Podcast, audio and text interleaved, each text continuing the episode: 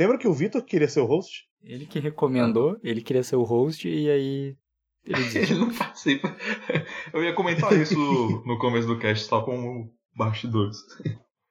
Ah, pode comentar isso no começo do cast. Né? O Brasil precisa saber a verdade.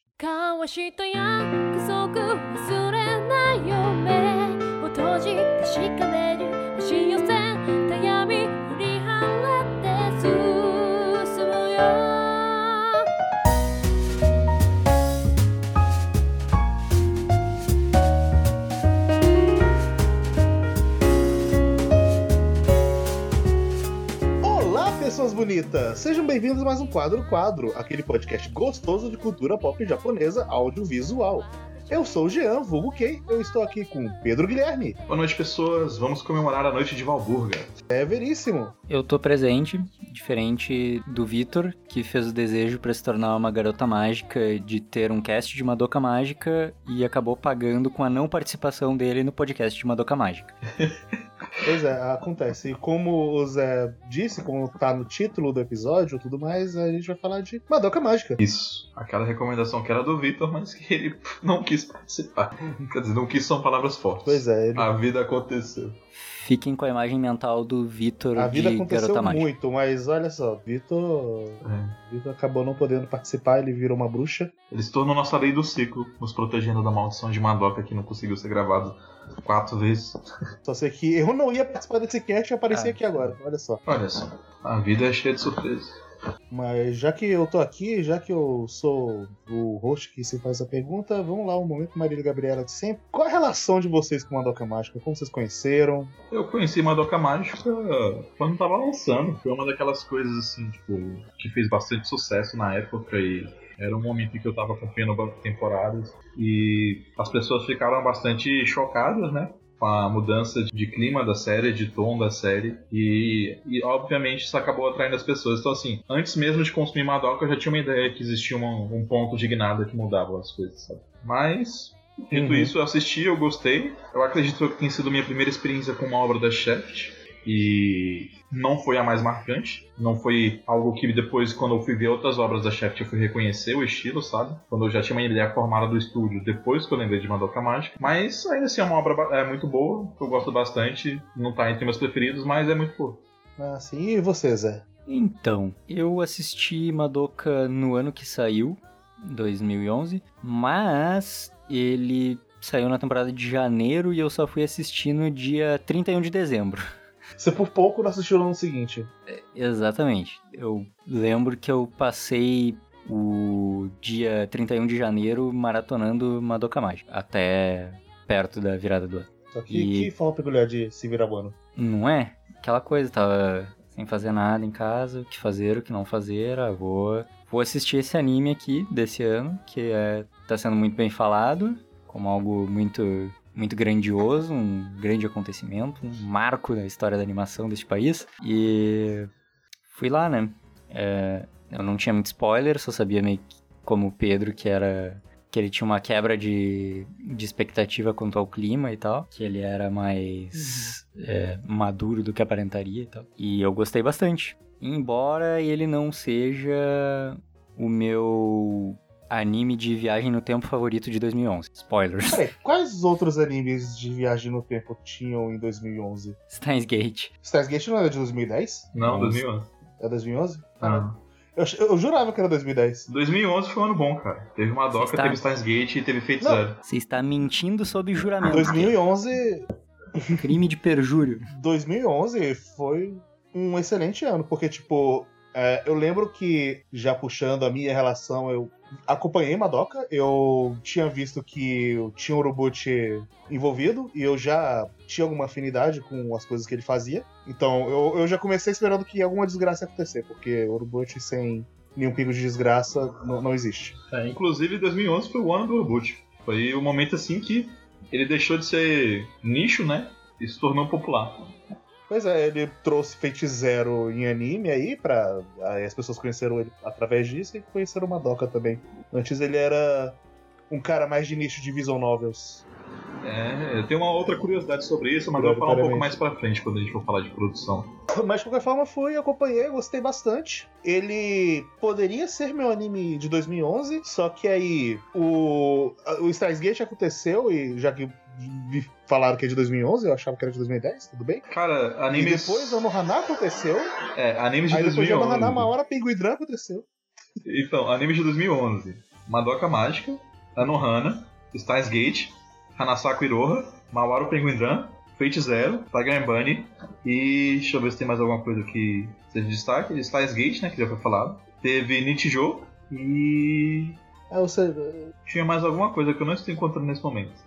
Assim, é. Tem, tem, aquelas coisas que eu não estou considerando aqui porque não são de qualidade, tipo Mirai Nikki. Uhum, é, Mirai Nikki ele foi grande pra sua época, tipo, foi muito falado e tudo mais, mas... É, Shihaya Furo, primeira temporada.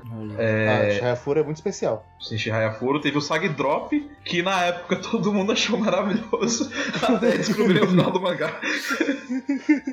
Uma maior tristeza de todos os tempos foi quando descobriram o que, que acontecia em 2012. É... Caralho, foi a maior tristeza da vida de nossa, vou ver esse anime aqui, caralho, que anime fofo. Deixa eu continuar aqui no mangá. Eita porra. Também começou Hunter x Hunter nesse ano. Olha só. E é isso aí. Uhum. Então foi um bom ano. É. Muitas coisas boas iniciando 2011. e muitas coisas boas que passaram. Talvez tenha sido o melhor ano dessa década de animes. Olhei. É, eu não acho. Não sei, talvez. Quem sabe um dia a gente fala sobre isso. É, porque. Porque assim, tem coisas que eu prefiro que estão em outros anos, mas pela quantidade de coisas que eu gosto muito, é. É, pesa bastante. Foi um ano foda. Com certeza. Mas de qualquer forma, Madoka, se ele tivesse lançado em outros anos, ele provavelmente seria meu anime do ano, mas como teve uma hora Penguin na frente ali, não, não, não deu. É, de qualquer forma. Talvez, talvez esse 2011 perca pontos porque saiu Blood Sea nesse ano. Mas de qualquer forma, eu gostei bastante de Madoka. Ele. Eu vejo muitas pessoas chamando ele de desconstrução. Eu não sei se ele é exatamente uma desconstrução. Não... É, pra ser sincero, eu fico algumas... com muita preguiça da maneira como as pessoas usam o termo desconstrução, sabe? Porque geralmente as pessoas só pegam muito esse termo quando elas têm uma expectativa pré-estabelecida de um tipo de gênero, e daí elas veem uma história que quebra esse tipo de expectativa. Só que Madoka Mágica não foi nem o primeiro nem o último a quebrar esse tipo de expectativa é, do gênero dele de Mahou Shoujo, de fazer, tra trabalhar um tom mais sombrio Sim. dentro de uma obra Mahou Shoujo. Na verdade, isso aconteceu já há muito tempo. Inclusive, o próprio Sailor Moon trabalha o tema sombrio já dentro da sua narrativa. Então, assim, o que eu acho que é diferencial em Madoka só é que o marketing dele se voltou para essa quebra. Ao contrário dos outros, que isso aconteceu de forma mais natural. É, Nanoha e Mahine vieram antes e eles. Sim, Nanoha também, com certeza. Nanoha, Mahine veio antes e esses todos, eles também tinham bastante coisa é. é Marro Shoujo Dark, por assim dizer. Princesa Tuto eu... também, com certeza. Uhum. O que talvez eu considere que seja as duas coisas que é o mérito que Madoka foi o que mais teve voz, que dessa leva. Isso realmente aconteceu, é o que mais as pessoas olharam, o que tem essa quebra. E eu acho que esse é o que mais dá ênfase de que não trata Mahou Shoujo como uma heroína, mas sim como uma vítima. Sim. Eu não Acho sei. Que... Eu acredito que Princess Tutu faz isso da mesma forma também. Mas eu não quero entrar em é, detalhes é eu não vi pra Princess Tutu. É, Princess Tutu. Mas é porque os outros. Uh, basicamente, você tem uma personagem que, na verdade, é um pato, que é a garota mágica da história. Ela é a Princesa Tutu. E ela tá basicamente procurando os fragmentos do, do amado dela para salvar ele. Só que eu não sei exatamente quanto spoiler é isso, porque eu também não vi Precisa Tudo. Mas o, o contexto no qual ela tá dentro da história, o criador da história tá manipulando as coisas porque ele quer ver ela sofrer. Então, tipo, existe uma metalinguagem no qual o papel dela como heroína, como Mahou Shoujo, é simplesmente para que ela seja miserável, para que seja uma tragédia. Então, eu acho que nem nesse caso a Madoka foi o primeiro a fazer esse tipo de coisa. Isso me lembra outra obra, mas eu não posso falar que obra é essa, porque senão ia ser o spoiler do caralho. enfim. Pelo menos essas da linha Dark, tirando Princesa Tuto, que pelo que você comenta é bem isso também, é, normalmente são de garotas mágicas que elas são heroínas, mas ou elas têm que carregar um fardo muito grande por ser heroínas, ou tem alguma outra grande consequência, mas de qualquer forma é tratado como uma forma de heroísmo e, e não há heroísmo nenhum em Madoka. Acho que esse é a coisa que mais pegou as pessoas, Sim, talvez. Provavelmente. É. É, Mas de qualquer forma, do que, que se trata Madoka? Que, que porra é Madoka Mágica? Então, a Madoka Mágica é um animezinho curto que saiu em 2011, de 12 episódios, pelo Estúdio Shaft, como a gente falou, e que teve depois mais um.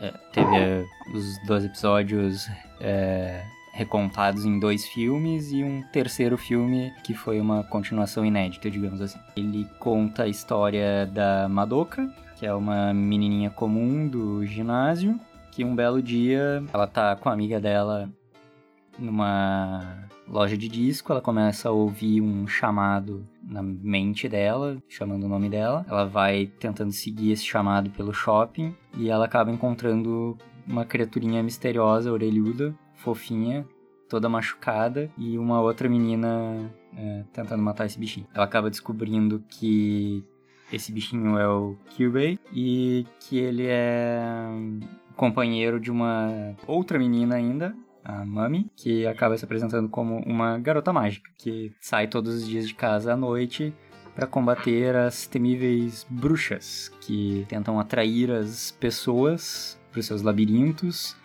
e sugar as suas energias vitais. E assim nós temos a introdução do que seria uma um anime de Mahou Shoujo um pouco mais padrão, só que em poucos episódios ele acaba quebrando a nossa expectativa de formas diferentes. É, de forma que a Madoka não se transforma numa menina mágica logo de cara, ela demora bastante, inclusive. E que ser uma garota mágica é uma tarefa bem uh, complicada. Bem menos legal do que parece. Sim. Tirando, acho que a primeira bruxa que a Mami mata com certa facilidade, cheia de estilo e fazendo pose e tal. Mas logo na sequência a gente já vê que a coisa não é bem assim. É, eu sinto que algumas pessoas parecem que ah, falam como se Madoka ele fosse um marrochojo comum e super bonitinho com, e confortável até o episódio 3, mas eu acho que não. Desde o primeiro episódio, desde o início, ele tem algumas coisas que te leva a quando acontece a virada, Você você, pensa, aceitar. ah tá, vo- você não sente que veio do nada, você é aquela coisa de eu não esperava, mas olhando pra trás ia dar nisso mesmo. É meio que Sim. É, por exemplo, eu não sabia o que, que ia acontecer, mas algo de errado não estava certo o tempo todo, sabe? Por exemplo, a Mami, quando ela fala do que, que as bruxas fazem e do que, que o beijo das bruxas significa, ela fala que as pessoas cometem suicídio. Daí você tem uma palavra carregada dessa, suicídio. Num marrochojo, você já fica tipo, tá, isso aqui tá, tá meio esquisito, sabe? Pra onde isso tá indo? E essas coisas, essas ações todas têm um peso. O que o Bey quando ele aparece pela primeira vez, ele tá maltratado. Ele não tomou, tipo, uma porradinha e tá parecendo meio sujinho, saca? O bicho tá despelado, tá Uhum. com a pele em carne viva. Então, tem algumas coisas que são apresentadas logo de cara, de forma até um pouco rápida, mas que já vão mostrando que esse mundo é mais sério do que ele aparenta ser. Sim, sim. E eu sinto que o cenário também ele ajuda bastante a você pensar isso aqui não é uma coisa qualquer. É, Todo o cenário é bem surreal, ele é bem espaçoso, tudo, tudo é muito espaçoso. Dá, dá até uma impressão parecida com o que você tem com Persona 3, onde tudo é muito espaçoso e parece que é maior do que. Eu acho até curioso você lembrar de Persona 3, porque com certeza a- as referências né, de Persona 3 e também do Akio Kishimbo são arquitetura gótica e esses planos surreais e sombrios. Ele sempre gostou de trabalhar com esses temas, tanto que na verdade, para quem já conhecia a carreira dele, que eram poucas pessoas que já sabiam do que ele fazia naquela época, ele já tinha feito animes com temática gótica, ele já tinha feito Marro Shoujos, é, ele tinha trabalhado com Nanoha, se não me engano, já tinha feito é, histórias de terror. Então, tipo assim, meio que Madoka é uma amálgama de tudo que ele gostava e ele trouxe pessoas que ele queria pra trabalhar com o projeto dele. O Aki Shimbo, tipo, ele obviamente ele gostava muito de todas essas coisas, então ele já tinha alguma ideia na cabeça dele pra querer trabalhar isso. Só que ele não queria trabalhar sozinho. E ele estava se dando muito bem nas produções de Monogatari e também de Hidamari Sketch com um produtor da Aniplex, que é o Atsuhiro Iwakami. Esse cara, é, eu nunca escutei as pessoas comentando ele quando falam de Madoka ou de outras coisas, mas eu queria só dar uma lista de coisas que ele fez aqui. É, então, ele é produtor de Madoka, ele é produtor de Monogatari, de praticamente todo Monogatari, ele é produtor de. produtor-chefe de Sword Art Online, de Fate, de Kara no Kyokai, das coisas que explodiram e fizeram muito sucesso é isso. Então, ele faz um bom trabalho, né, como produtor. São coisas que fizeram pouco sucesso, assim. Ah, ele foi produtor de Nisekoi também. Uhum. Então, assim, é um cara pouco gabaritado. Tem pessoas que odeiam tudo isso e ele foi responsável por tudo isso, né? Mas enfim. É, eu lembro de ter ouvido falar bastante dele, não tão especificamente, mas pelo menos ele ser bastante citado, especialmente por causa de Madoka, porque, ok, o Urobot muito mais, mas o Akio Kishimbo também. Mas eu vejo bastante sendo referenciado o Magica Quartet. Magica é. Quartet, isso. Então, geralmente as pessoas que é o que vem creditado, inclusive, na, nos créditos do anime, do mangá e tudo mais. E geralmente como as pessoas criador. acabam citando ele daí como parte do Magica Quartet, pelo menos. É, porque foi a, a, equipe que o Shimbo e o Atsuhiro juntaram, né? Que é basicamente o próprio Akiyuki Shimbo, o Atsuhiro como produtor, o Gen Robot como escritor e a Omi Aoki, que é é a desenhista e autora de Hidamari Sketch, né, trabalhando na arte do anime. Então, é ali um ciclo, né, que já, é, já eram pessoas que trabalhavam juntos, ou que eram muito próximos de certa forma, e decidiram fazer esse projeto juntos. E parte do motivo pelo qual eles fizeram esse projeto, né, era porque a chefe tinha acabado de produzir Monogatari, ganhado rios de dinheiro, porque Monogatari é até hoje o Blu-ray mais vendido de todos os tempos, é, de animes, claro. E logo em seguida eles emplacaram Madoka, né, que também foi outro sucesso estrondoso aí. Algumas pessoas, né, dizem que tem pessoas que acreditam que o Akio Kishimbo não dirige nada há muito tempo, né? E nessa obra, no caso Madoka, ele também tem um código-editor que é o Yukihiro Miyamoto. Só que fica um pouco complicado dizer que talvez ele seja o responsável pelo que Madoka é, porque ele não tem um trabalho tão significativo assim, sabe? Dentro da Shaft. Ele chegou a dirigir algumas outras coisas. Ele dirigiu os, os últimos obras de Sayonara Zetsu Sensei. Ele dirigiu é, Arakawa Under the Bridge e também o, o Fate Extra, né? Mas ele nunca foi, tipo, um diretor com muito nome dentro da Shaft, sabe? Então eu não sei dizer exatamente o quão grande a influência dele foi, mas acho que é importante citar já que tantas pessoas têm dúvidas sobre o papel do, Akio Kishimbo. E outra coisa é que dentro de Madoka, né, foi onde o Tomoyuki Tamura ganhou destaque. Ele dirigiu vários episódios de, de Madoka e também fez storyboard de vários episódios. E ele acabou, né, porventura depois vindo se tornar o principal diretor de Monogatari, né? Uhum. Ele dirigiu a maior parte da série como um todo. É só gente com um currículo top. Basicamente. Rogerinho. Exatamente.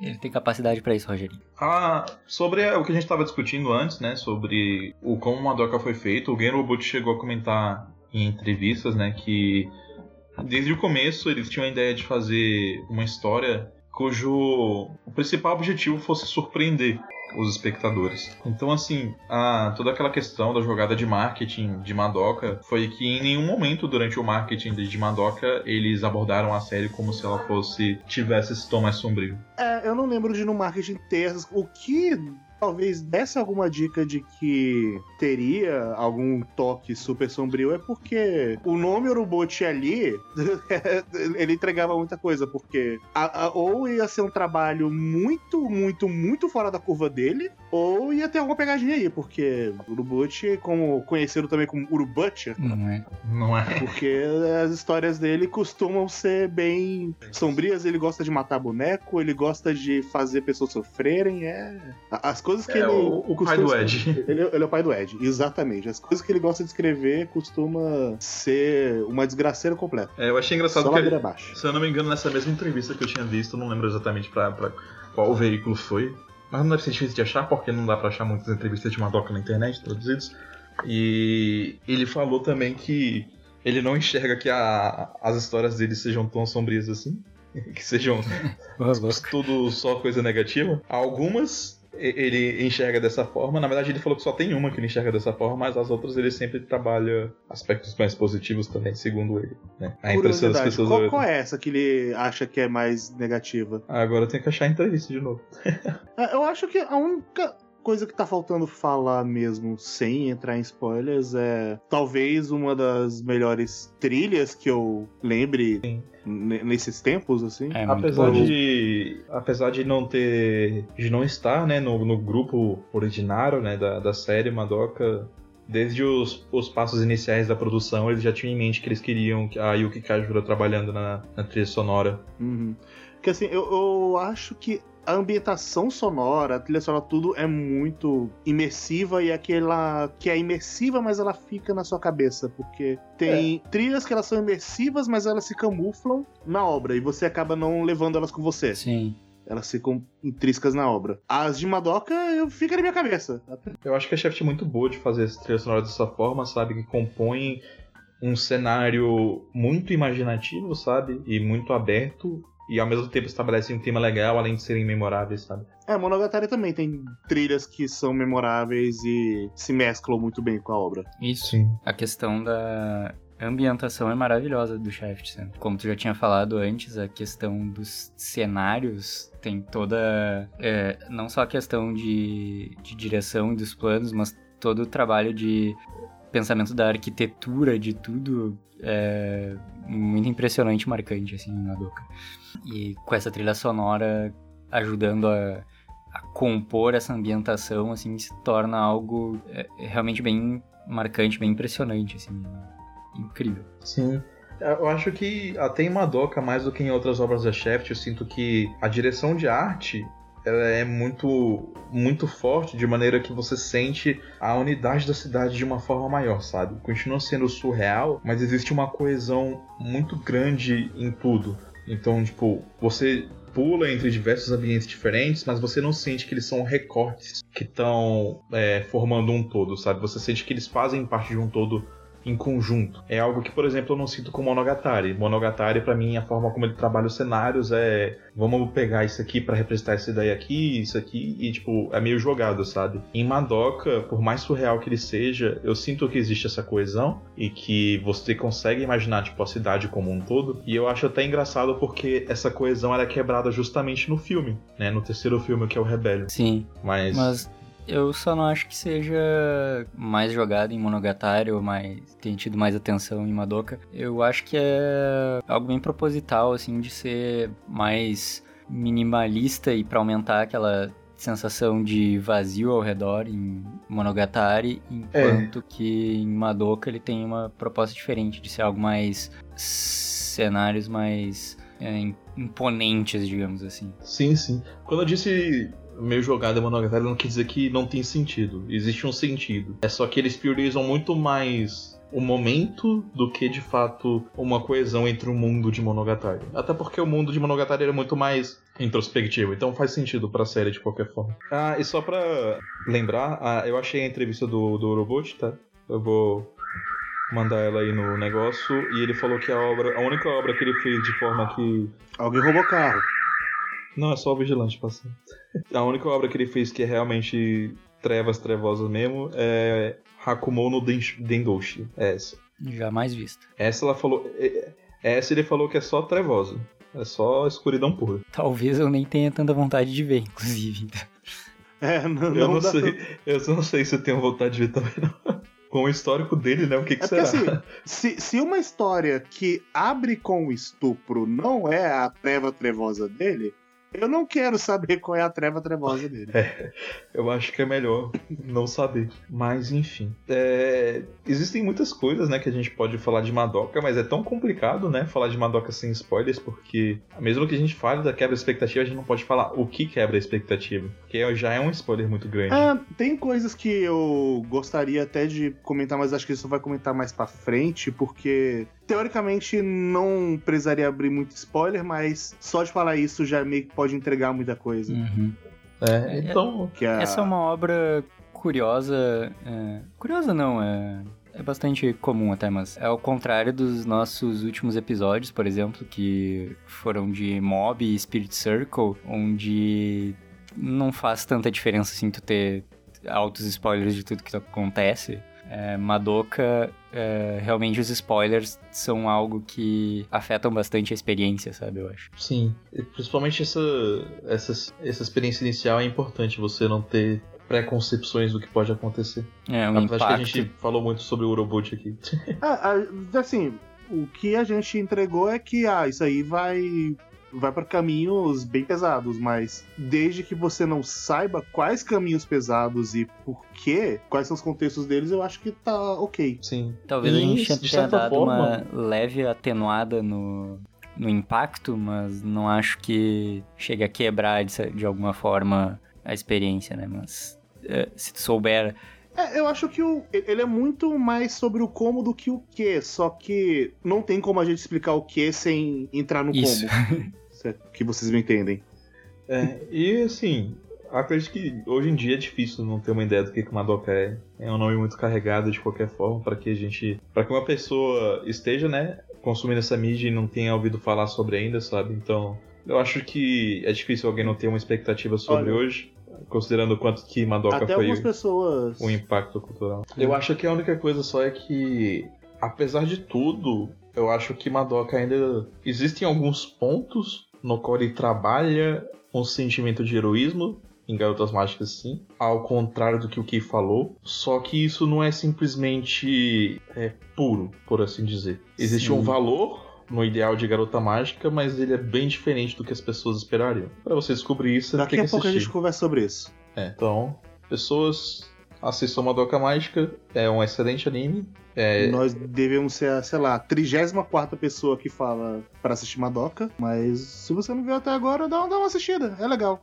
É legal, vale a pena, tem é, é uma experiência boa. Tá bonito até hoje. Tá, tá bem bonito. Os filmes são legais. Tem no Netflix. Sim, os filmes são bons. É, algumas pessoas odeiam o formato dos filmes. Eu, para mim, achei extremamente ok, achei super de boa é. ver pelos filmes. Eu achei bem ok Algumas também. Em comparação ao anime. É porque assim, eu, eu não lembro de ter coisas que foram cortadas essencialmente e o ritmo não me incomodou, sinceramente. Eu não, achei que. Isso é bem de boa. Ele fica com muitos arcos no primeiro filme, mas é, não acho que seja um, um, problema, assim, só dá uma certa. um certo estranhamento, assim. E... É, de fato, ele parece que são cinco filmes de uma vez, porque ele vai trocando de. Eu. Na verdade, para mim, eu separei isso bem de uma forma bem tranquila, tematicamente, assim, falando. para mim, o, o primeiro filme, que aborda os, os primeiros oito episódios da série, ele fala sobre o que, que significa ser uma garota mágica dentro daquele mundo. Então, sim, ele de fato aborda vários aspectos e arcos diferentes e acontece muita coisa nesse primeiro filme. Mas tudo que acontece, existe uma quebra da expectativa que as pessoas têm do que é ser uma garota mágica dentro desse mundo, do quanto que isso é diferente do quanto que isso é deturpado, e aí o final é o ápice. É quando elas realmente tá tudo jogado à mesa e falado, tá, é isso. Isso aqui é ser uma garota mágica nesse mundo. E aí sim, parte pro corta o filme, vem ato 2, que é, com esse conhecimento, quais são as consequências. Aí. Sim.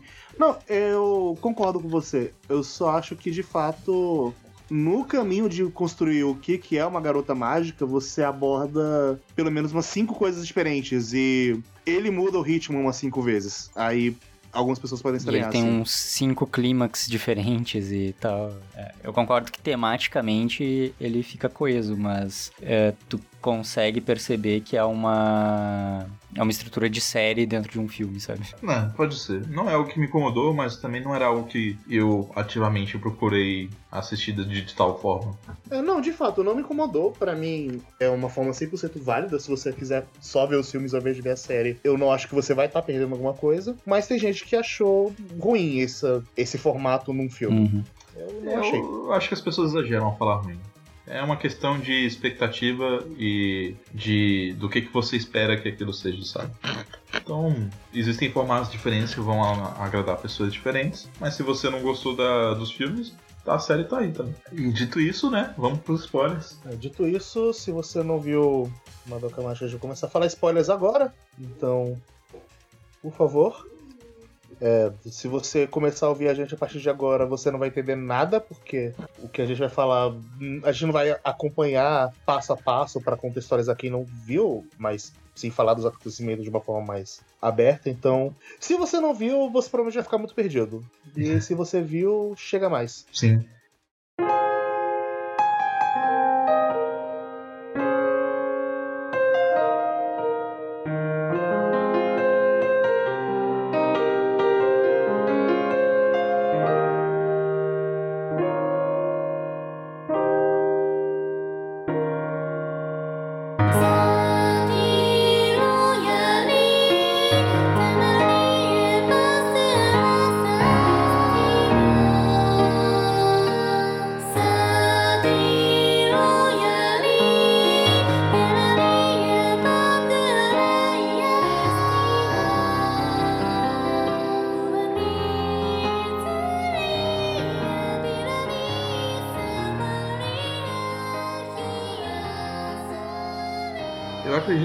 Pode dividir a nossa conversa em três atos, que nem os filmes, e justamente nesse contexto temático, né? Primeiro, o que, que significa ser uma garota mágica nesse mundo e como é filho da puta. É, segundo, o segundo ato em si, as consequências disso e basicamente se focar na Romura e por que, que o personagem da Madoka é do jeito que é. E o terceiro seria o filme, né? Sim, sim, o filme que sempre foi filme, o Rebellion, terceiro filme. Mas, vamos lá, né? O... Tem alguma, alguma coisa no primeiro ou no segundo episódio que vocês já, assim, tipo, já, já tinha alguma coisa que indicava, assim, que ser uma garota mágica era uma merda? Fora a questão do suicídio, lá, Olha- que, apontado pela mãe. Teve a questão de suicídio colocado pela Mami. É, eu lembro que a Mami, ela cita o desejo dela, que foi sobreviver. Isso já dá um indicativo assim, ah, eu não tive muita escolha aqui no meu desejo. Então você já tem indicativos que coisas não estão exatamente indo pra aquele caminho mais confortável, mas É. também tem o fato de que o Kyubei, ele tá sendo atacado pela Romura e você não entende exatamente o porquê nem nada, mas aquilo é um alerta de, oh, tem treta aí. Sim. Ou, é. Porque a Romura, ela o tempo todo tá antagonizando, mas ela. Mas é. a- Ela antagonizando, ela tá alertando de que tem alguma coisa errada. Sim, o, o- o alerta que eu tinha recebido que me deu uma ideia do tom de Madoka foi tipo assim: é, pessoas comentando que o Kyubei era um filho da puta desgraçado. e que deveria Uhum. morrer. Então, tipo, quando eu assisti a série, eu já tava esperando que o Kyubei fosse o filho da puta desgraçado. E ele é um filho da puta desgraçado que merece morrer mesmo. Ah, tá. E dito isso, né, É, eu. Pra você ver, eu acho que outro, outro ponto, né, que a gente toca logo de cara em relação a essa temática é que o Kyubei, ele é extremamente dissimulado. Então, ele Uhum. vai agir como se ele estivesse sendo sempre honesto. Só que na verdade ele tá manipulando os resultados. Então, assim, a, a Mami recebeu a proposta de ser garota mágica e ela escolheu se tornar uma garota mágica pra sobreviver. Mas olha a situação em que foi colocado essa, essa proposta pra ela, sabe? Tipo, o Kyubei Sim. parece que ele fala, né, que existe um potencial, que garotas têm um potencial para se tornarem garotas mágicas, só que talvez o, o, o potencial seja uma, uma questão de fragilidade ali, de ego, fragilidade emocional das próprias personagens, porque ele sempre procura pessoas que são vulneráveis e de uma forma ou de outra podem cair pra miséria. Ele chega a falar não exatamente sobre fragilidade, mas o que ele fala é justamente que o potencial é, deriva da oscilação em- emocional da pessoa. Se ela tem é, oscilação entre picos muito baixos e picos muito altos, sabe? Por isso que, em geral, s- por isso que são meninas adolescentes e por isso que ah, geralmente são pessoas com situações mais graves têm uma tendência a, a serem alvos mais fáceis pra eles, sabe? Sim. Eu- vamos, vamos, vamos só guardar essa sementinha disso que o Zé falou agora pra gente comentar mais tarde no porquê a Madoka é a pessoa que tem mais potencial. Mas enfim. Uhum. É, só uma coisa, a gente vai comentar sobre a relação com o Fausto ou não? Sobre relação ao quê? Fausto. Sobre a relação de Madoka com Fausto. É, você pode comentar. Eu, particularmente, Uhum. não pretendia, mas pode falar. Eu pretendia trazer outras Ah, coisas. tá. Não, é só porque. Não, é só porque eu, eu lembro que o Vitor tava querendo ler Fausto pra poder trazer isso aí e tudo mais. Eu não sabia se era coisa que vocês estavam afim de trazer pra pauta. Mas, anyway, é, há quem diga que Madoka seja uma releitura de Fausto, por ter. E, e a Shaft não esconde muita inspiração que tem com a obra. Não, ela faz referências diretas, não são poucas. Ela faz referências diretas, tudo E o Kyubey é basicamente o Mephisto por Fausto. Uhum. É um, basicamente o um análogo do Mephisto. Tanto nesse aspecto, principalmente nesse aspecto de simulado, esse aspecto de que ele não é uma criatura maligna do jeito que você conhece. Ele é uma criatura que dissimulada que tá causando alguma coisa pelo que ela julga racionalmente ser a melhor coisa para ela e ela não vê nada de errado no que tá fazendo. Uhum. Mas também acho que não vai não iria longe a ponto de dizer que é uma releitura, sabe? Eu acho que. É, eu acho que é demais. Tem inspirações. Uhum. Mas assim, tem muitas inspirações. Por exemplo, o nome da.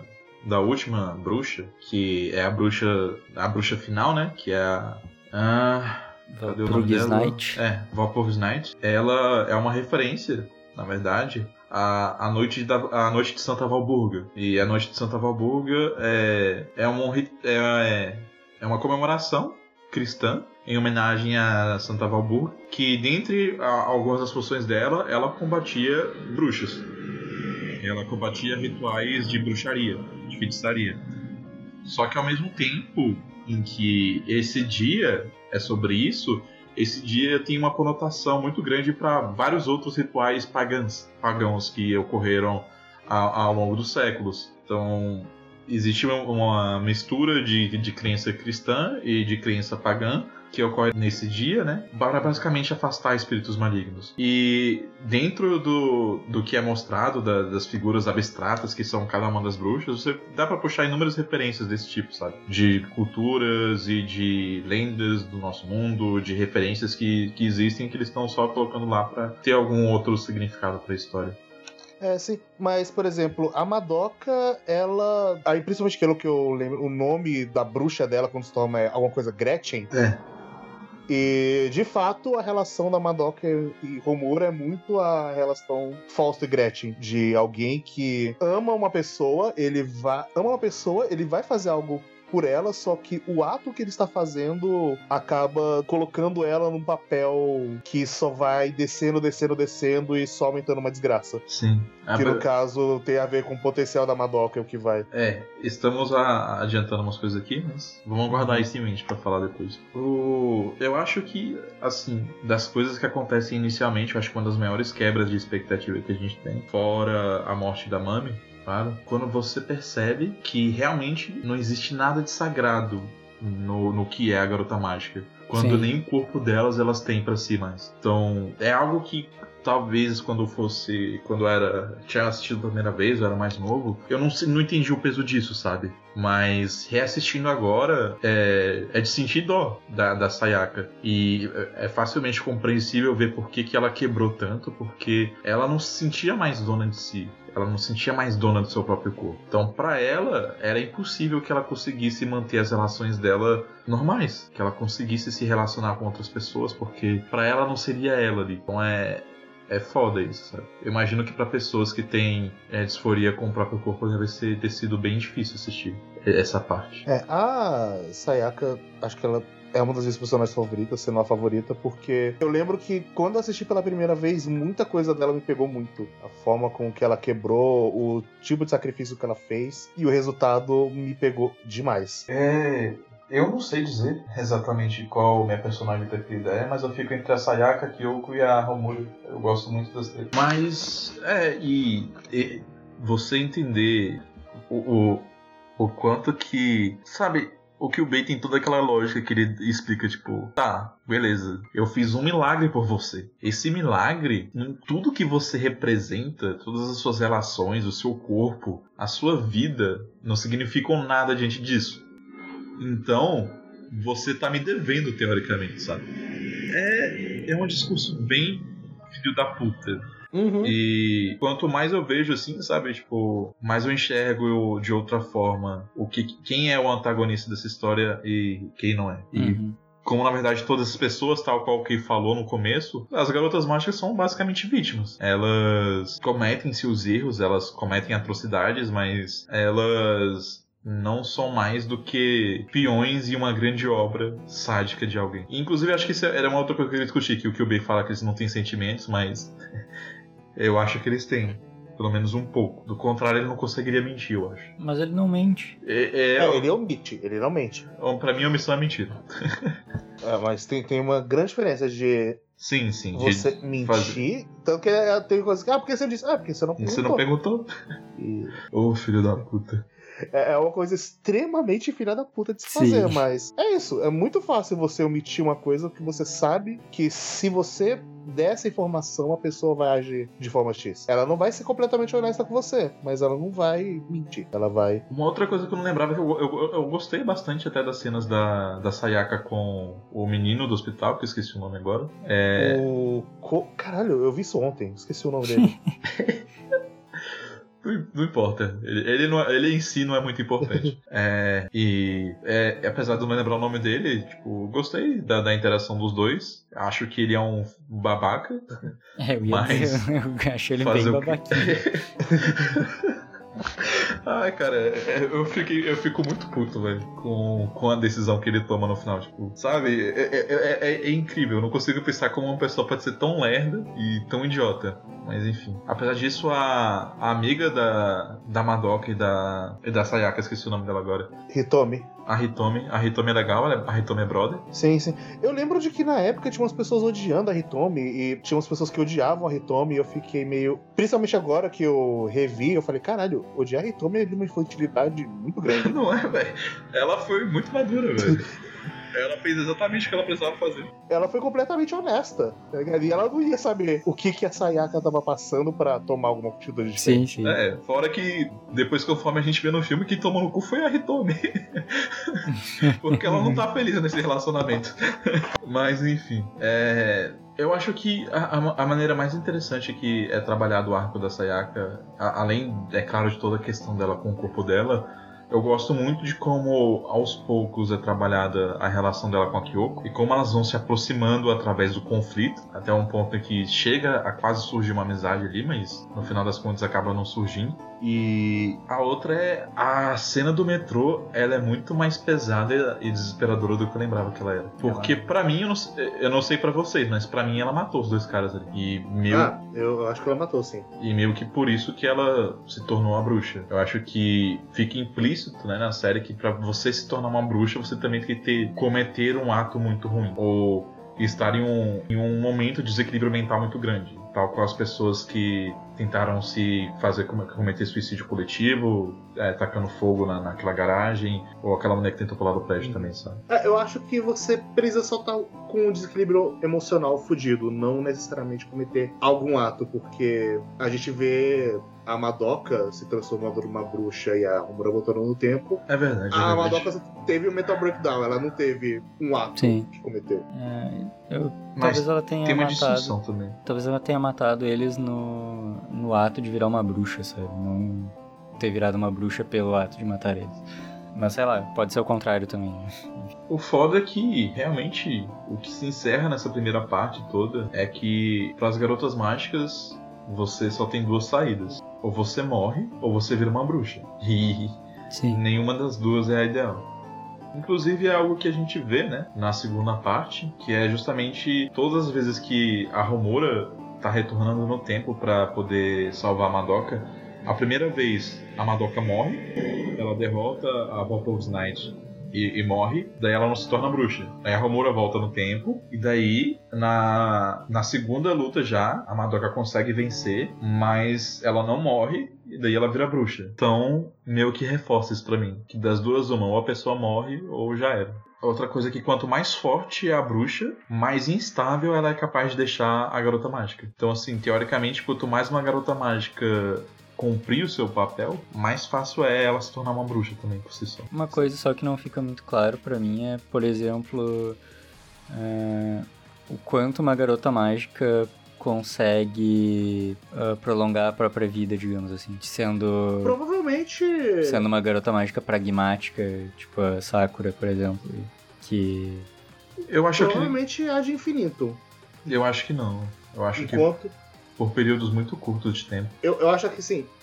Se teoricamente ela nunca quebrasse, ela nunca ia se tornar uma bruxa, e se ela fosse pragmática e ir destruindo outras bruxas e se purificando, ela poderia ficar de infinito. O problema é que o Kyubey, ele seleciona cuidadosamente pessoas para isso não acontecer. É.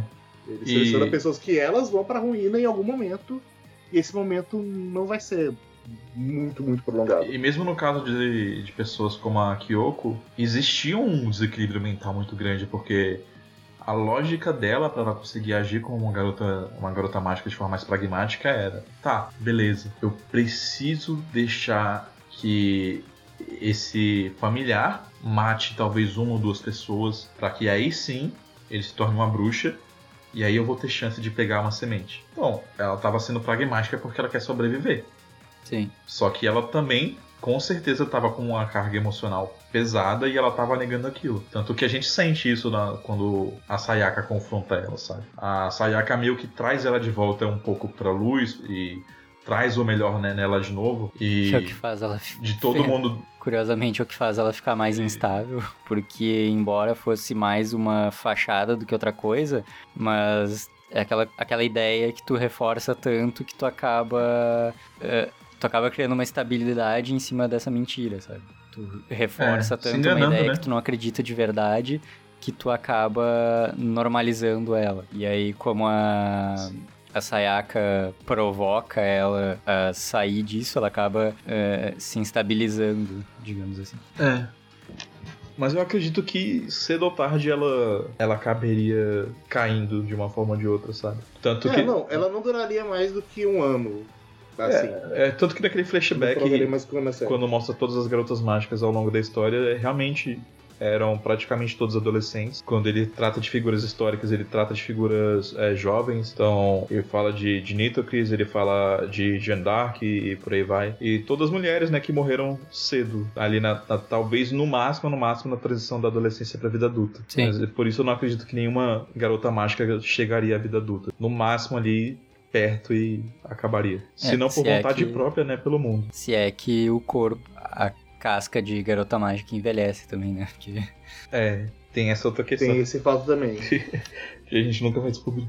Mas é, é, dito toda essa parte, a, a gente nunca vai saber exatamente que- quanto tempo elas durariam e provavelmente não muito porque o Kyubei ele seleciona essas pessoas justamente para elas não durarem, para elas eventualmente para garantir que elas transformem em bruxas e que essa esperança se torne desespero, porque se ele escolhesse uma pessoa mais estabilizada, uma pessoa mais numa fase melhor da vida, uma fase mais, ahn, como posso dizer, numa fase onde ele esteja mais mais seguro de si, provavelmente ele não ia pegar algum desejo que esse desejo ia ser um contra-ataque pra ele e esse desejo não ser um contra-ataque pra ele não ia facilitar a descida para o caminho E, de uma e ele não pegaria também Sim. porque ele fala.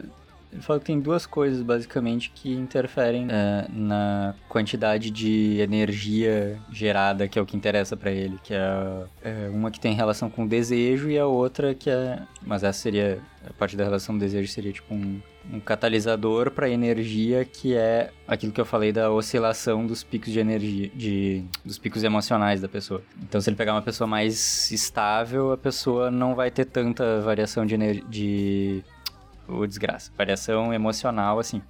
Então, consequentemente, não vai ter tanta energia, não vai ser muito interessante pra ele também. né? Ou seja, é, é um sistema feito justamente para fazer adolescentes se Sim. É, o, o, o que o Kyubei tá lutando contra, né? Pelo que ele diz, é a entropia. Então, ele não quer que haja um desperdício, um esgotamento de energia.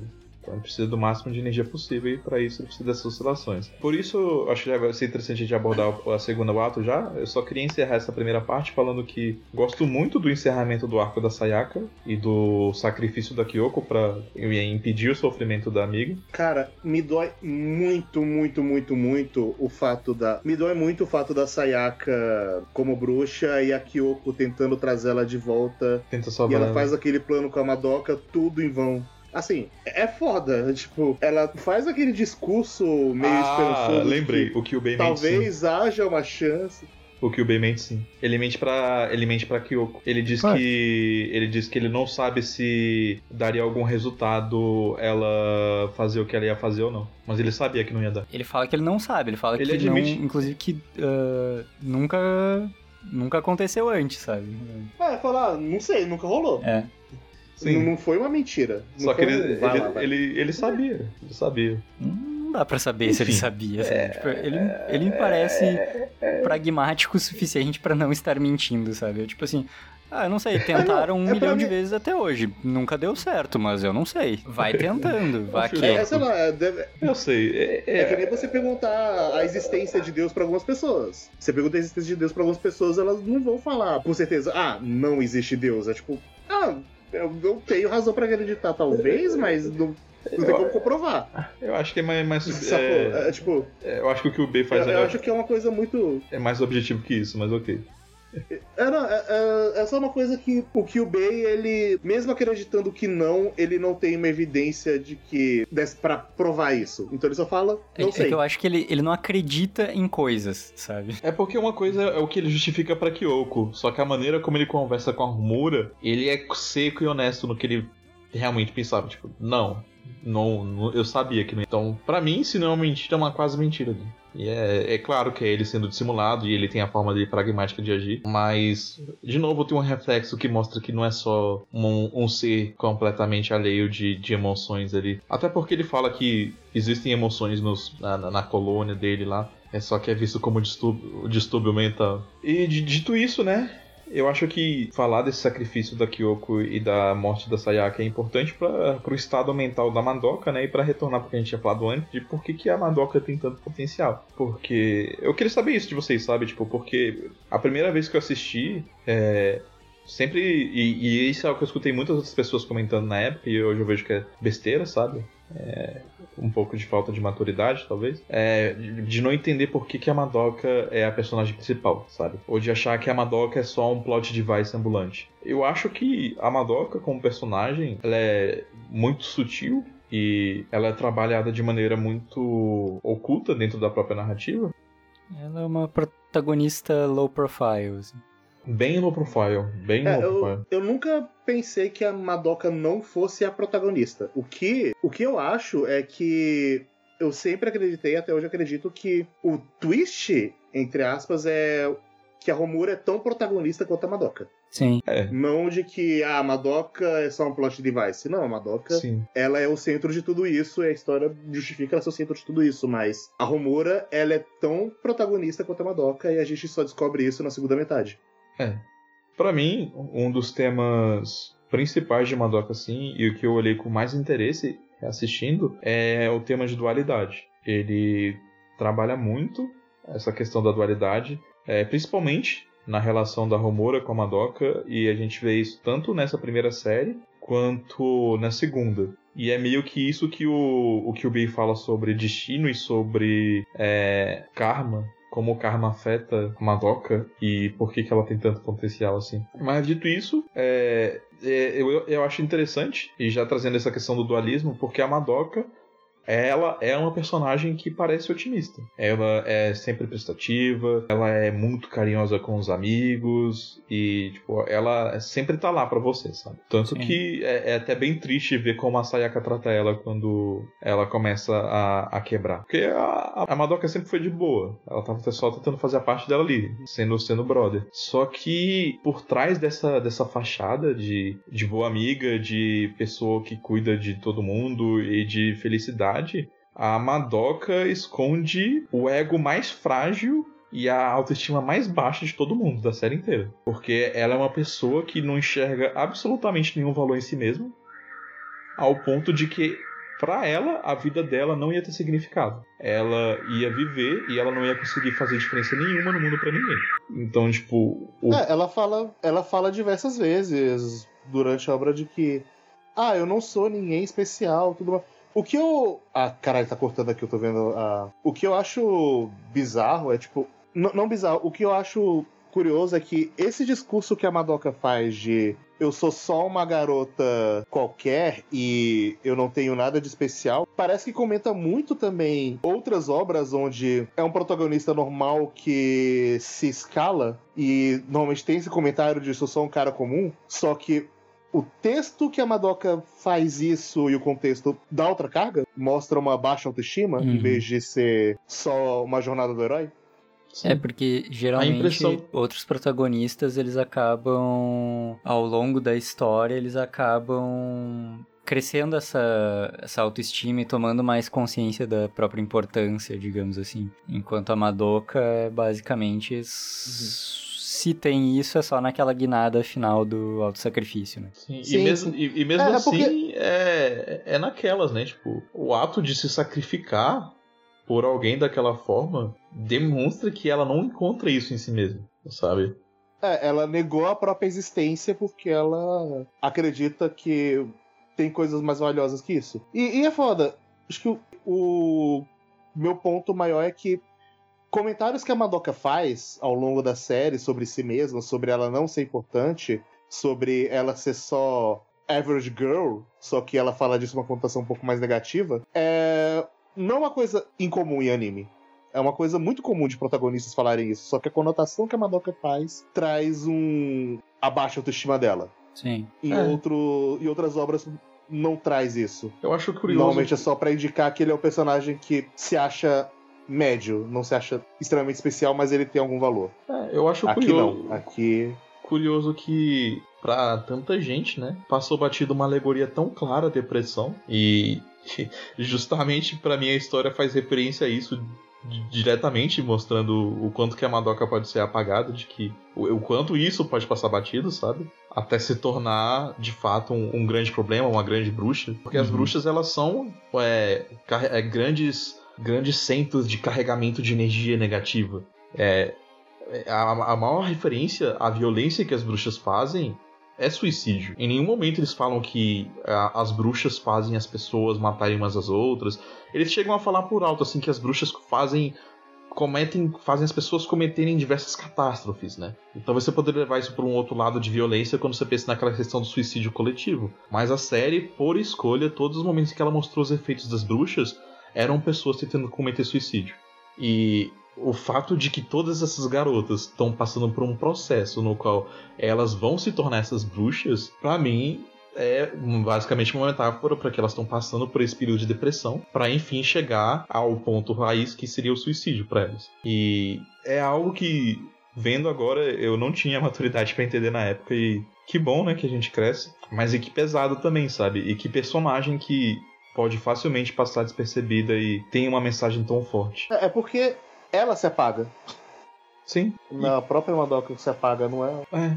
E curiosamente, tratando, trazendo de novo é, a questão da dualidade, isso que a Madoka faz é a mesma coisa que a Romura fazia. Na verdade, é a mesma coisa que a Romura faz. Sim. Então, assim, a, a Romura, ela era uma pessoa que também não enxergava valor em si, que ela estava à, beira né, dessa depressão, desses sentimentos negativos, e ela encontrou um pouco de valor de, em si através do próximo. E daí ela passou a, a, buscar isso mais do que tudo, sempre correndo atrás da, da Madoka para encontrar esse valor em si, porque para ela esse amor que ela tem pela Madoka é a única forma que ela tem de se redimir. Então ela vai perseguir isso a todo custo. Que ela tá voltando no tempo, ela tá falhando, tá falhando, e se ela admitir que ela só tá piorando as coisas, é se tornar uma bruxa, no final das contas. Sim. O como ela se colocou numa espiral de loucura, de sofrimento eterno, e que quando esse sofrimento acabar, fudeu tudo.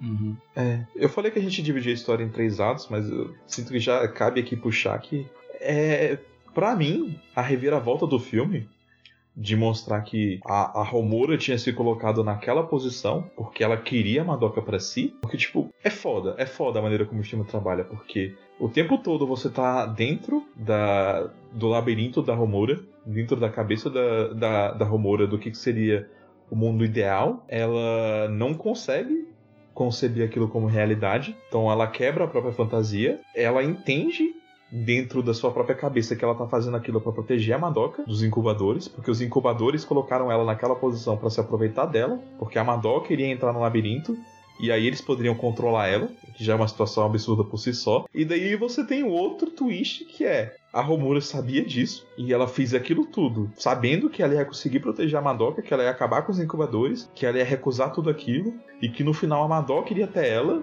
como lei do ciclo, ela se encontraria novamente e ela poderia tomar ela para si. Tipo, é, é absurdo, sabe? Os níveis que ela chega pela Madoka. Só que o que traz mais para mim é essa questão do, do reflexo do dualismo das coisas é que por mais que a Madoka esteja numa posição de deusa, de oh meu Deus, ela é a salvadora das garotas mágicas, e olha que, que incrível, que sacrifício, que altruísta. Na verdade, a Romura e a Madoka são a mesma coisa, sabe? Uma pode ser Deus e o outro pode ser o demônio, mas a Madoka tá fazendo aquilo pelos mesmos motivos que a Romura. Porque ela não consegue se amar. Ela não consegue encontrar amor em si, então ela precisa externalizar isso nos outros. Então, a gente não precisa de um, um novo filme de Madoka, de uma continuação, porque a conclusão da história tá ali. Que eu acho que tem uma diferença. Nesse... Hum, tem uma diferença grande que a Madoka, Oi? ela de certa forma faz aquilo por um. por um altruísmo, sim, ainda que seja devido talvez a essa questão de não encontrar valor em si, mas a Romura, ao contrário, ela faz de forma extremamente egoísta, né? Também por não encontrar valor em si própria sozinha, mas ela literalmente ela move o mundo para conseguir algo que ela quer para ela. Que eu acho que uma é diferente da outra porque a Madoka no fim das contas ela fez algo altruísta, uh, talvez seja ela se minimizando enquanto indivíduo ao ponto de deixar de existir para que o, rest, o restante do mundo exista de uma maneira melhor. Enquanto a Romura, ela fez isso de forma bastante egoísta. Porque ela, é, ela não consegue também se aceitar como um indivíduo isolado, mas ela move o mundo inteiro, o universo inteiro, de forma a conseguir algo que ela quer para ela, sabe?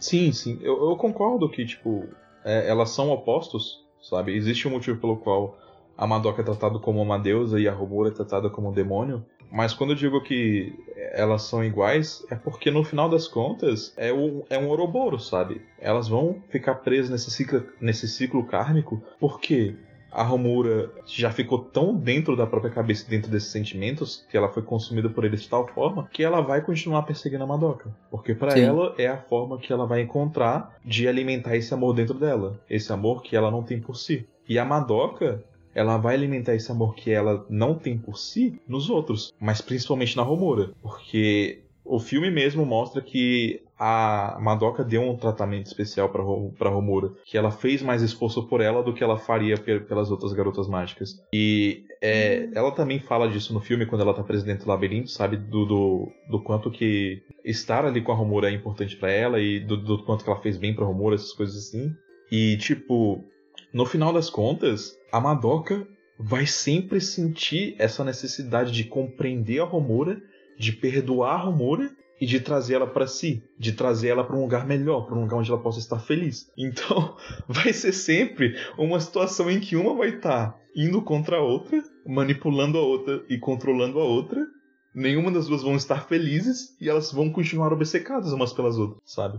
Então, é isso que eu quero dizer com que no final das contas é o mesmo. Porque elas não vão conseguir ficarem satisfeitas só com o que elas estão fazendo. Nesse Mas aspecto, elas também sim. não encontram compreensão uma na outra, sabe? Sim, exatamente. Elas não encontram compreensão uma na outra, por isso que eu acho que elas não são iguais, sabe? Sim, elas são... justamente. É aquilo, é, são lados opostos da mesma moeda, mas ainda assim são lados opostos. Uhum. É. O, a, a, questão tão do perto, dualismo é que, tipo, longe. ele são, são lados diferentes, mas que são paralelos. Então, é, existem elas... coisas que acontecem, que existe uma verossimilhança, mas existem coisas também que destruem, é, fazem uma distinção entre esses dois lados. É, eu não sei se existe algum tipo de fenômeno do tipo, mas é como se elas se permanentemente se atraíssem, porém nunca se tocassem, sabe? Sim. E é, é foda. Outra coisa que eu acho é que de diferente é que daí tem a ver com uma certa visão de mundo minha, interpretem como pessimista ou o que for, mas que a visão da da Madoka é, eu falei que ela é mais altruísta e tal, mas uh, daí também indo na direção de elas serem semelhantes, eu acredito que mesmo quando as pessoas estão sendo supostamente puramente altruístas, elas estão sendo egoístas, sabe? Porque esse altruísmo é o que vai fazer com que ela se sinta melhor particularmente. Então, por mais que a é. Madoka é. reduza a própria existência a, a, uma entidade que não está presente de fato em lugar nenhum é, para tornar a vida dos outros melhor, uh, enquanto a Romura tenta trazer, a, tenta mexer o mundo A Madoka mexe o mundo para isso, para tornar a vida dos outros melhor. E a Romura, ela hum, ela parece mais egoísta porque ela não não se anula enquanto uh, enquanto ego, enquanto persona, enfim. Indivíduo? E ela move o mundo para conseguir algo que ela quer. Mas no fim das contas, a Madoka também faz move o mundo para conseguir algo que ela quer, sabe? A nossa visão, né, de altruísmo é porque a gente parte de um código ético-moral. E a gente entende que seguir esse código ético-moral é a melhor coisa para nós, tanto como indivíduos como sociedade. Mas quando a gente parte para analisar o nosso eu, a gente entende que muitos dos nossos anseios, dos nossos desejos e das coisas, né, que a gente faz de bom ou o que deixam a gente feliz são uma maneira de autossatisfação, de preencher um pouco um vazio que a gente sente e de tirar algo que vai fazer a gente se sentir melhor sobre nós mesmos ou sobre o mundo que a gente vive. E eu entendo que parece uma visão de mundo negativa, sabe? Mas eu acho que isso é algo natural, por assim dizer. Mas ao mesmo tempo, eu acho que é inegável que existe um egoísmo nisso. A gente não pode negar que existe essa autossatisfação. Por isso uhum. que, embora sejam lados opostos da mesma moeda, ainda é a mesma moeda para Romura e para Madoka. As duas são egoístas de forma diferente e elas estão procurando amor é, em outras pessoas que não elas mesmas. E falhando miseravelmente Sim. e vão continuar fazendo isso eternamente. No, no, no, no final não foi feliz para ninguém. Todo mundo tá meio na merda. É?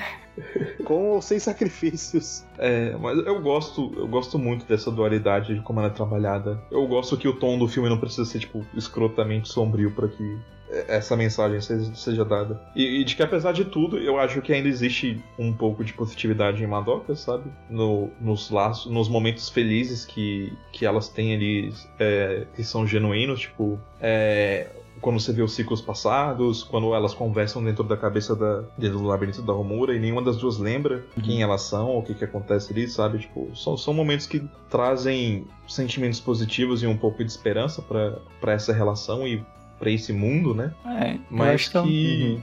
é complicado. Eu acho que, inclusive, a, o filme ele é mais ele é menos pesado do que a série em si. Ela teve momentos mais pesados acho. que o filme. E é. eu acho que sim, dá pra ver que. Dá pra ver. Uh, sob um certo ponto de vista que existe algo de bom vindo dali, sabe? Que apesar de todo o sacrifício e tal, de certa forma, elas conseguem se aproximar do objetivo que elas têm por felicidade, apesar de não chegarem lá exatamente. Né? Mas também quem é que chega lá? Não é? Você pode é pensar verdade, como né? uma. A gente passa a vida tentando.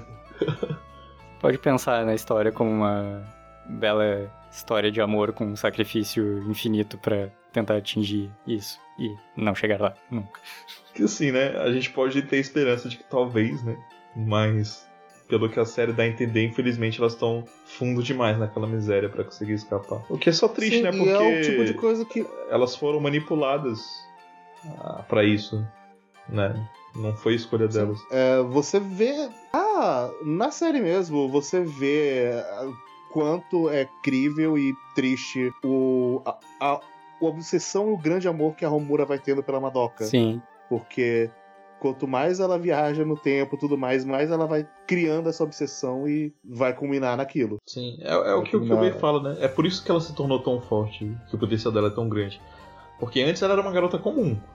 E daí você fez aquele desejo, com aquele desejo, você convergiu tanta coisa num ponto só que não tem como o universo aguentar. Sim, e ela não para. E ela não pode parar. Ela não consegue mais parar. Inclusive, é, eu tenho que dizer, só é, aproveitar esse momento que a gente tá falando dessas viagens no tempo, que tipo, cara, e a quantidade de merda que acontece, véi, pelo amor de Deus. A, a, a, aquela segunda viagem, que a Sayaka morre como bruxa, e daí a Mami fica louca.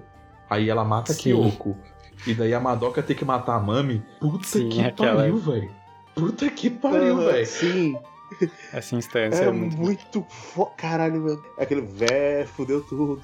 Caralho. E o pior que a mami quebrada meio que tá certa nessa merda. Uhum. Olha só. Caralho, velho. Nossa, foi desesperador. E, e, é engraçado, tipo, é isso que eu ia comentar antes também, que eu até esqueci de comentar, que é essa Madoka que vira bruxa. A primeira Madoka, Uhum. ela morreu. A segunda, que é, a É. que passou por isso, ela não aguenta mais o peso. E ela vira Uhum. bruxa. E eu não lembro se, inclusive, se é, se é essa Madoka que pede pra Romuna matar ela ou se é outra, né? Mas também outra cena pesadíssima. Mas, enfim. É foda. É essa Madoka que ela pede pra. É. Também, né? Depois de tudo isso, eu até entendo. né? Eu acho que ela vira bruxa duas vezes. Uma que ela consegue vencer sozinha e vira bruxa. E essa que ela vai junto com a Romura e ela. Tem uma que a Romura vê, né? Então. É, que ela vê. Que, é, que apresenta o nome Gretchen. É pesado. Pois é, eu não sei se eu tenho muita coisa pra falar do filme. Pra mim, ele, a- além de coisas técnicas dele e, talvez o cenário também que vocês comentaram, porque pra ele é muito mais só complemento do que a série já trouxe e uma conclusão de pensamento do que algo que traga muito mais comentário. É, Então, eu também vou meio que nessa linha. Eu só diria que ele, inclusive, de certa forma, me surpreendeu com o quão, quão bem bolada foi a sacada da, de fazer a Romura também mexer com o universo, tal qual a Madoka fez no fim da série. Eu- porque quando eu quando eu vi o filme, ele passa boa parte do tempo sendo só um negócio muito legal, com umas lutas muito legal e umas coisas muito legal, mas eu tava achando que ia ficar mais no âmbito de é, como aquela nova realidade se desdobrava depois do que a Madoka fez. E aí acabei sendo gratamente surpreso. É, eu também fui gratamente surpreso pelo filme.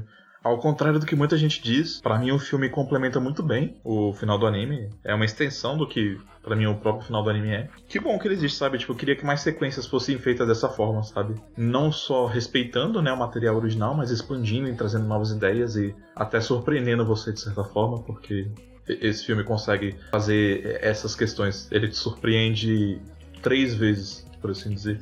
Uma no caso, né? Quando você descobre que você tá dentro da cabeça de uma bruxa. É, dois, quando você descobre que tá na cabeça da Romura, porque os incubadores fizeram isso com ela. E esses dois estão juntos, na verdade. O segundo seria justamente quando você descobre que a Romura tá desejando a Madoka, a ponto de se tornar o que se tornou. E o terceiro é quando você percebe que na verdade a Madoka é a mesma coisa. Mas enfim. E é isso, Madoka. É, ótimo É, anime. Recomendo. ó- ótimos personagens. É bem curto. Assim, co- Dá pra ver tranquilamente, rapidinho. Em um dia só. assim, eu sinto que Madoka é uma daquelas obras que quanto mais você pensa nela, mais ela vai criando um apreço no seu coração. É, eu quero ter Blu-rays de Madoka um dia. Vou comprar os Blu-rays dos filmes assim que der. Depois da minha dessa leva de compras de agora, na próxima eu compro. E assistam Madoka, pessoas. Vale a pena. Talvez não entre nos seus favoritos, mas Pois vai é. estar no seu coração de qualquer forma. Pois é, né? Eu acho que ele não tá nos meus favoritos, mas ele é bem precioso, sim. Ele é bem precioso. Sim, é o que eu sinto também. E é isso aí. Podia cair do céu agora a opinião do Victor sobre o Madoka, né? Pra gente entender porque que ele Vou ter que gravar um áudio depois. 君と二人で恋をして君と二人で喧嘩して君と二人で涙して今すぐ君に会いたい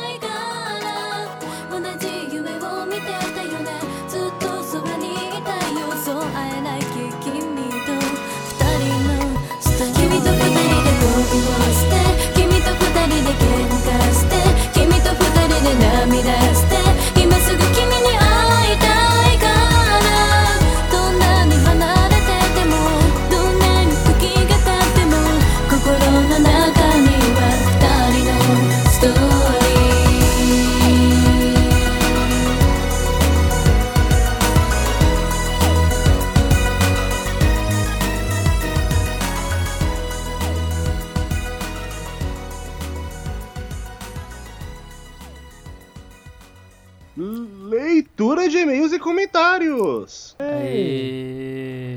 Então, nós aqui estamos com um comentário pra ler. É Exatamente. verdade. É o comentário de. De quem é o comentário? Não sei. É, na verdade é um Tô e-mail e é por isso que a gente esqueceu no episódio anterior que ele deveria ter entrado já, mas tá entrando agora. Ah, é, olha só. A gente recebeu. eh, Por favor, crie um hábito de mandar e-mail pra gente, porque. Olha só, a gente, gente ignora. fica tanto tempo sem receber e-mail que a gente não olha. Mas se vocês criarem um hábito, a gente vai começar a olhar. Aí começando a olhar, a gente nunca mais vai ignorar. Olha só. Esse e-mail é do diretor. E o diretor ele fala que compramos o seu consórcio contemplado. É, não, digo, desculpa, esse é o errado. Esse é spam. É, Rafael Lira. E-mail do Rafael Lira, que diz que. Olá, pessoas. Lê-se com a voz do guerreiro. O guerreiro, infelizmente, não tá aqui pra. ler. Pera aí, você tá. Olá, pessoas. É assim mesmo. É, eu odeio estar aqui nessa posição. É. Então, ele diz que tô mandando esse e-mail para pontuar algo sobre uma coisa que apareceu no fim do podcast de Spirit Circle. É, gostei bastante do podcast como um todo e comentar a vida a vida com, a lin- com que a linearidade, linearidade fosse- não fosse perdida. Porém, estou escrevendo este e-mail pois não lembro quem comentou sobre o final do mangá comparando ao de Hoshino Samidare, dizendo que o final de Spirit Circle ser aberto aparentava melhor narrativamente do que o final novela de Samidare. Foi o Vitor. Fui eu, eu Culpa do falei isso. É sempre culpa do Vitor. Não, é, é- esse comentário tem muito cara de comentário do Vitor. Mas eu não tô errado. Eu- Segue aqui o Rafael, então. O meu ponto é: o final de Spirit Circle realmente não necessitava de um fechamento mais concreto, pois o final do mangá completava o final do arco dos personagens. Entretanto, em Samidare, o epílogo é tematicamente coerente, já que a história procura tratar temas como amadurecimento e se tornar um adulto. O time skip dado na história é feito para mostrar o crescimento, não apenas físico dos personagens, e por isso o último capítulo é tão importante. Como sou fã de Samidare e do Mi, eh, Mizukami, queria deixar minha opinião e saber se concordam com o que eu disse. Falou, rapaziada. Eu concordo com o que você disse e o Vitor tá errado. Eu, eu falei, olha, então, o que, que eu falei no podcast? Falei que o final novela. Primeiramente, final novela não significa que é ruim. Primeiramente, esse é o ponto.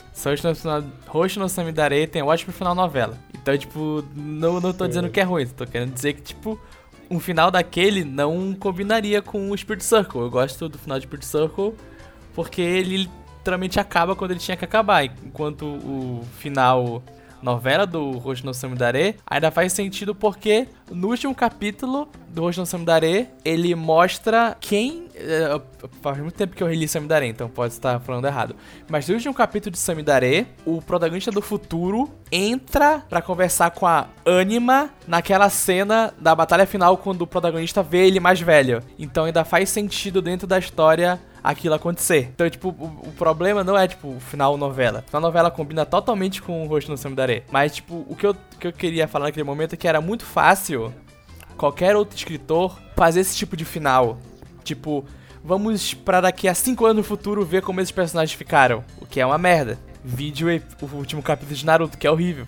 Quando a gente vê todos eles crescidos, tipo, não precisava daquilo. Ou até mesmo o, o, o último capítulo de Bleach também é a mesma coisa. A gente vai um pouco pro futuro ver onde aqueles personagens ficaram. que- não era necessário pra a história concluir mesmo. Eu diria que Bleach não era necessário como um todo. Também não era necessário como um todo, mas nós temos aquele último arco que é glorioso de ser lido, porque ele é muito ruim. Mas voltando a falar de coisa boa, é, esse foi o que eu, o que eu quis dizer naquilo, tipo, um autor sem um tato, ele colocaria um time skip, nem, nem mesmo um time skip, mas um, um epílogozinho do dele se encontrando no futuro, e olha como tudo ficou bem no final, tipo, eles conseguiram ficar juntos, mas pra ideia central de, de Spirit Circle e pra o que aquele final significa, que eles literalmente quebraram o ciclo do ódio e agora o futuro deles vai ser basicamente o que eles quiserem, é o melhor final que podia ter, que é não ter o epílogo, mas não significa que o final novelinha, onde você vê o que aconteceu, que todo mundo seja ruim. É bom quando é bem feito, como é bem feito em Roshi no Samidare. É isso. Um, Ok, é um isso aí, eu- gif no final do e-mail do Rafael de uma menina fazendo joinha. Muito bem. que eu não conheço essa menina, não sei como tirar um gif do ah, e-mail pra. Calma, deixa eu ver aqui que eu tava com o e-mail aberto. Dito isso, você, Rafael, provavelmente já sabe, mas a gente tem um cast de Notificação Então, se você tivesse caído de paraquedas no Spirit Circle e não tiver procurado mais podcasts nossos, Ela- um tempinho atrás a gente fez o Samidaré. Também entendi sem É eu. óbvio que ele sabe porque ele fala que no. ah, Ah, não, esquece. Ele, Ele não, não fala. Eu, eu tava me achando. Ele, não- ele não comenta o cast, ele comenta Sim, o Sam sim. Darei, mas não o que a gente falou. Ou deixou de falar no cast, então. Caso você não saiba, a gente tem o cast de toda a trindade aí do Mizukami. Uhum. Uhum. E no mais, obrigado pelo seu comentário, obrigado pelo e-mail. Uhum. Por favor, mandem e-mails, mandem comentários, a gente gosta de conversar, a gente gosta dessa sessãozinha aqui, é gostosa, esse feedback. É verdade. Ainda mais que é o momento que eu gosto de falar merda. Mas não é sempre? Não, não, é porque normalmente eu corto as merdas que eu falo quando a gente tá no, no cast mesmo. Mas quando tá no e-mail. Beijo. Ah, ah, ah. É outra coisa. Eu acho que nessa altura do campeonato vale a pena a gente falar que. Ano tá acabando É verdade. e no ano que vem, ah, no início de janeiro, a gente vai ter uma programação especial. A gente vai ter Anime aí. E no Anime Awards a gente, se tudo der certo, vai ser três podcasts. Uhum. Um em cada semana seguida. Uhum. Então vai ter cast pra caralho. Uhum. Tô, tô cravando aqui, tô, tô firmando a promessa. Assim. Vai ter Não vai, ser a, cast semanais em não janeiro. vai ser a primeira promessa que o quadro quadro vai ter quebrado. Mas eu tô firmando aqui. Eu prometo em nome do. Em nome. Em nome do. Em nome do. Do É verdade. Tá, agora. Olhei. Do nariz do Vitor, eu estou prometendo. Agora vai. que Agora vai. Em janeiro vai ter um cast semanal. Três, três casts do Awards, a gente vai se ver lá. Vai ser legal pra Vai, caralho. vai ter briga, vai ter degladiação. É, vai ter briga, vai ter decepção, vai ter gladi... Eu espero que vocês tenham visto os animes, porque eu tô indo atrás disso aí. Eu, eu, eu tô baixando um agora. Baixando não, estou abrindo aqui no meu serviço de streaming legalizado o anime que eu estou vendo. Eu estou baixando o meu porque a Netflix, porque a senhora Netflix não, não disponibiliza. Mesmo quando ele já tá É verdade. saindo, O, o, né, Netflix? Aí o que que faz? A gente pirata aí, essa porra. o, o, o seu eu ainda não vi porque a Netflix não tá deixando. Mas o do Guerreiro eu já tô vendo também. É bom você ver o meu, porque, cara, eu tive um pesadelo de colocar ele como um dos animes do ano e ele perder porque só eu vi. Calma, mas eu vou ver. Mas, mas, o, o teu anime, ele vai ser só 3 episódios ou ele é 26? O Coelho tá jurando de pé junto e tá falando com grandes evidências de que vai ser só 13 mesmo. Ok. Eu tô, tô Assim. nele. A gente colocou Jojo ano passado e foram 39.